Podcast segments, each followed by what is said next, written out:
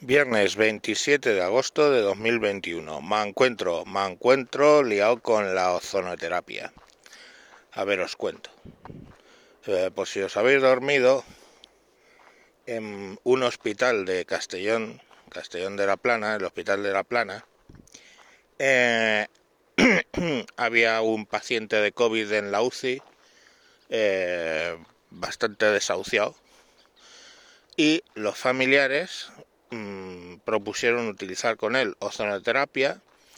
Se presentaron allí con unos, mm, vamos a llamar médicos, a especialistas en ozonoterapia para aplicársela.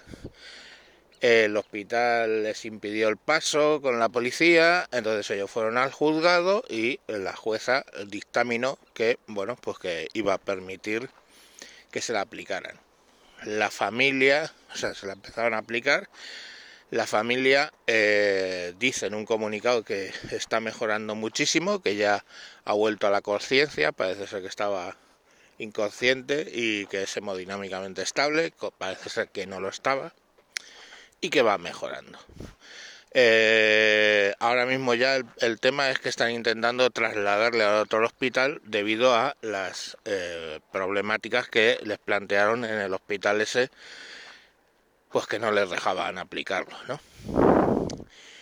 Mm, de la misma, pues el eh, presidente del Colegio de Médicos de Castellón sacando notas ahí a trocomocho, cagándose en todo, por injerencia del Poder Judicial en su trabajo, eh, manifestaciones de médicos y eh, ATS y cosas de estas, y enfermeros, etcétera, delante de otros hospitales para dar eh, soporte a los de Castellón de la Plana como compañeros, os entendemos que no dejéis pasar y que estéis en contra, manifestaciones en contra de ozonoterapia, en fin, todo un circo mediático curioso. Voy a hacer mis valoraciones sobre el tema. La ozonoterapia, hoy nos guste o no, es una pseudoterapia. ¿Vale? Es una pseudoterapia. Quiero decir, no está avalada por eh, estudios médicos. Los estudios médicos que hay, pues son como todos, como los de la acupuntura o los de 100.000 mierdas. Eh, que básicamente, pues no hay eh, discusión entre pares, los estudios están hechos de mierda, no, no especifican claramente dosis, etcétera, ¿vale? Se basa en qué? Pues en que eh, dicen que eh, la presencia de ozono en la sangre eh, es un bactericida, el ozono es que es cierto, es un bactericida, digo. Yo mismo, ahora mismo en las oficinas, tengo una máquina que básicamente la pones dentro y lo que eh, de una sala, cuando hemos estado utilizando una sala de reuniones, le pones mm, la máquina de ozono adentro, te sales y aquello pues hace sus sus cosas y teóricamente pues es germicida, ¿vale? Y se está usando para eso en toda la pandemia. Ahora, las dudas aparecen cuando empezamos a usarlo como terapia, lógicamente en niveles de ozono no tóxicos, porque el ozono es tóxico, ¿vale?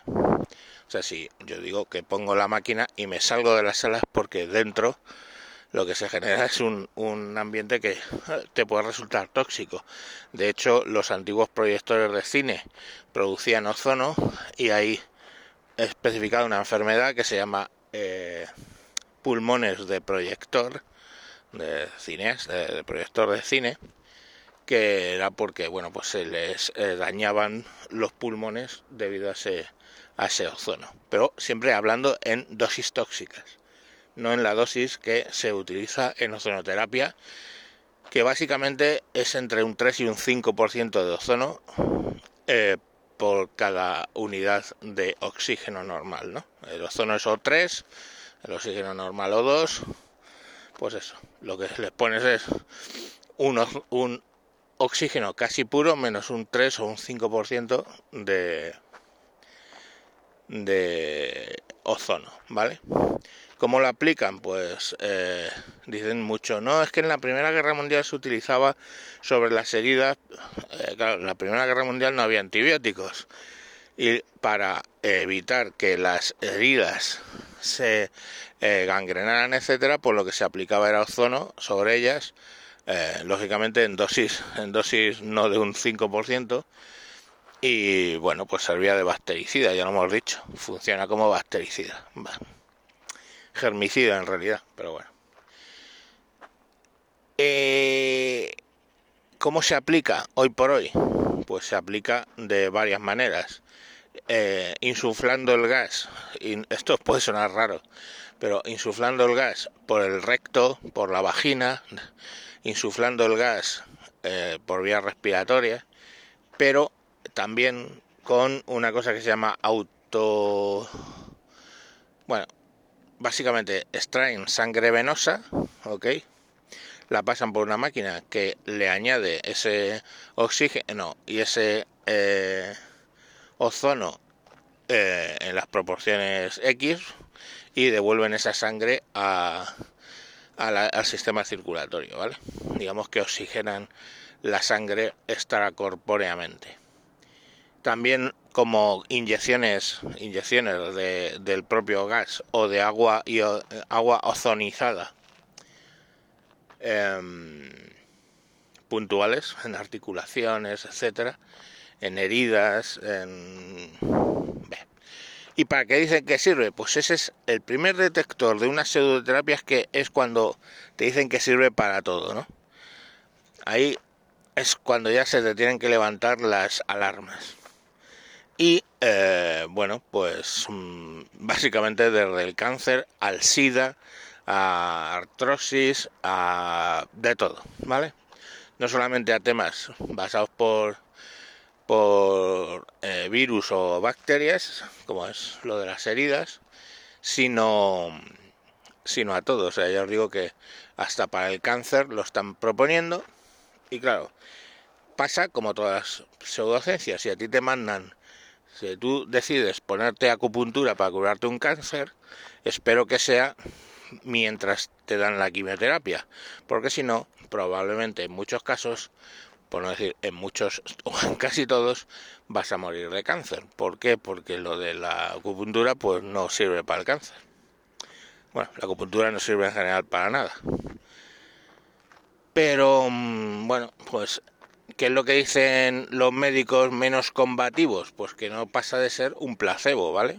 Eh, en esos mm, porcentajes, el ozono, esos porcentajes en el ozono, incluso metido en sangre, pues básicamente se oxida rápidamente eh, por productos que lleva el plasma, tales como triglicéridos y el propio líquido del plasma, oxida rápidamente el O3 y lo neutraliza, ¿vale? Puede que puntualmente se suba los niveles de oxidación algo, puede ser que te genere algunos radicales libres, que eso no suele ser bueno en general, pero eh, es casi, casi, en esos volúmenes es, casi placebo. Mm, es como, vuelvo a la acupuntura, o sea, cuando hacen lo de la acupuntura sobre la piel es prácticamente placebo, si ya te meten agujas de estas que van a los, a los órganos, pues ya es cuando se han, han ocurrido problemas graves con, con la acupuntura, pues esto es lo mismo. Si los volúmenes que se hablan de ozono son de eso, del 3-5%, pues es poco menos que placebo si ya vamos a, a, niveles de ozono tóxicos, pues pataplan. Y hasta ahí lo de la ozonoterapia, punto. Es una terapia que básicamente, ya os digo, no está demostrada eh, científicamente, no hay consenso científico sobre ella. El consenso que hay es básicamente decirlo que en esos niveles es poco menos que placebo, patatín, patatán, ¿vale? Ahora está el tema de lo que ha pasado en el hospital, ¿vale? Si tú llegas y dices, por ejemplo, por seguir con el tema de la acupuntura, oiga, este paciente que está tan mal de COVID y que está prácticamente desahuciado, le vamos a poner eh, acupuntura. Si yo soy un médico, diré, oiga, eso no sirve para nada. Pero es que ese paciente le tengo prácticamente desahuciado. Entonces hay una cosa que se llama terapia compasiva, ¿vale?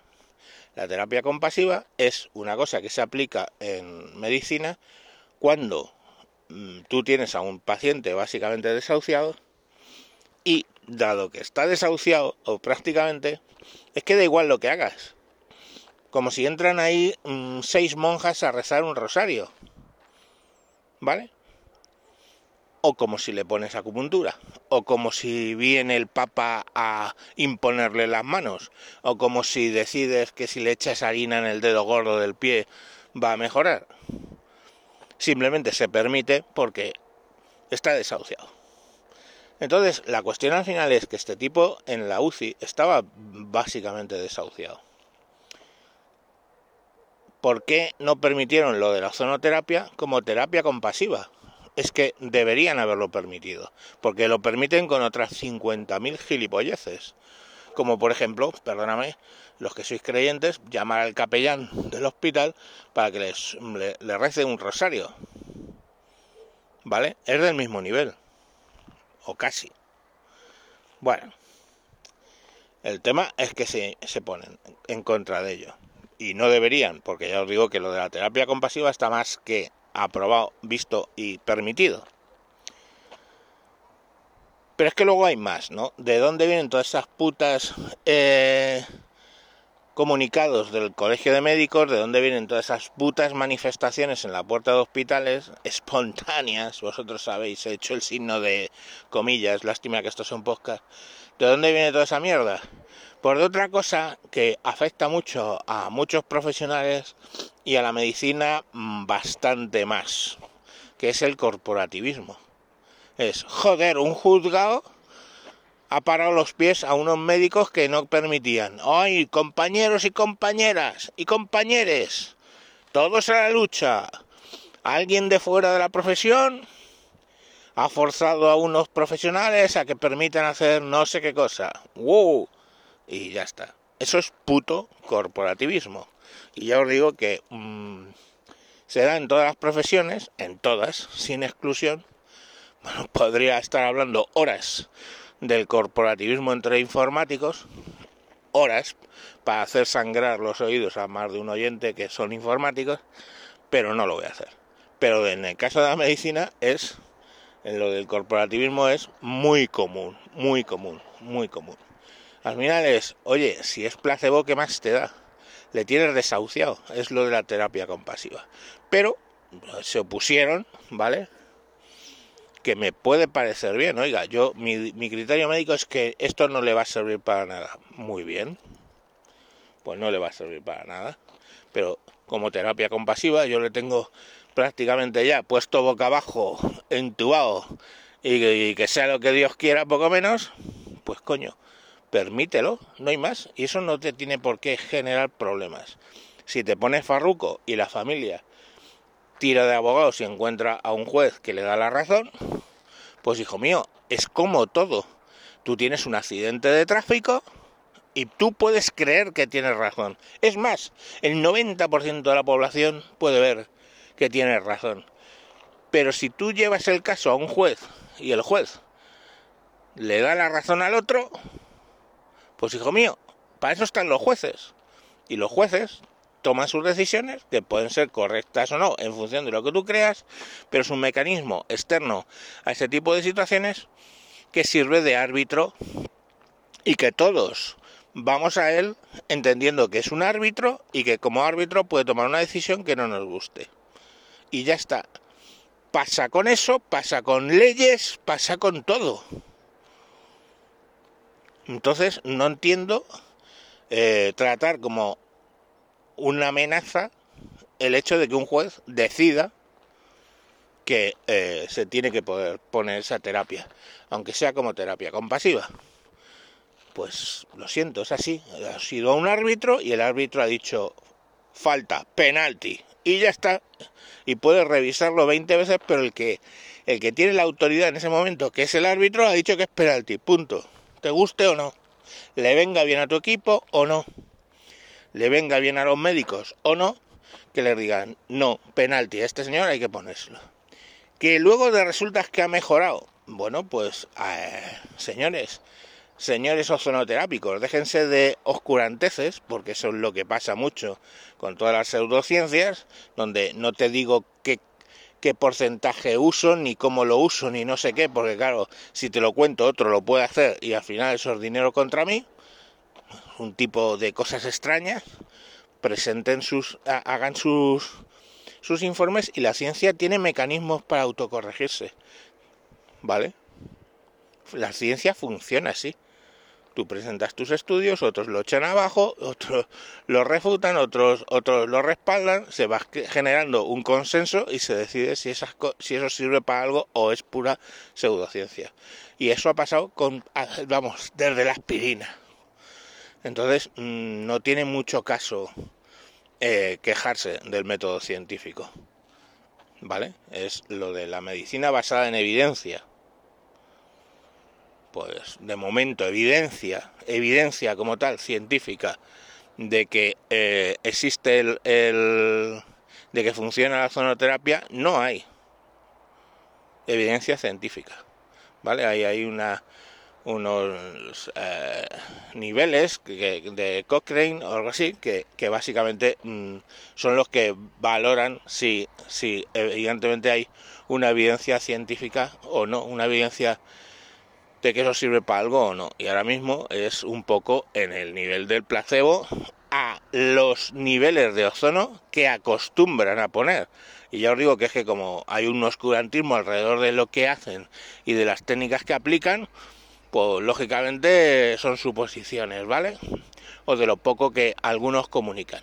En fin, esto es tal como yo he visto el tema ya está, no quiero decir, no, no, el ozono no sirve para nada. Pues bueno, aparentemente el consenso científico hoy por hoy es que es placebo, ¿vale?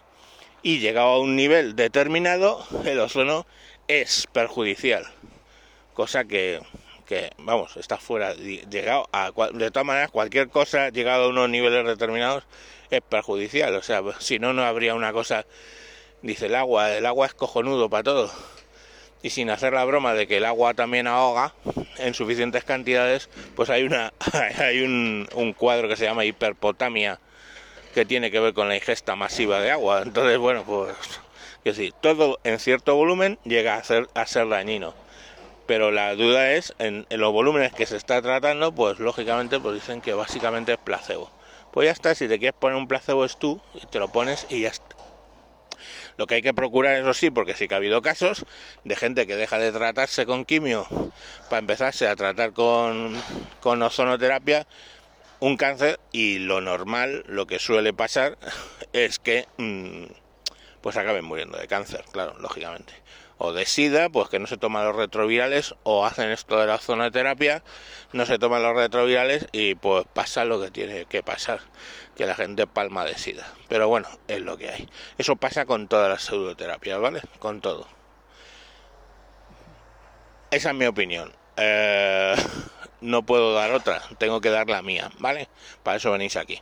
Venga, hasta mañana. Adiós.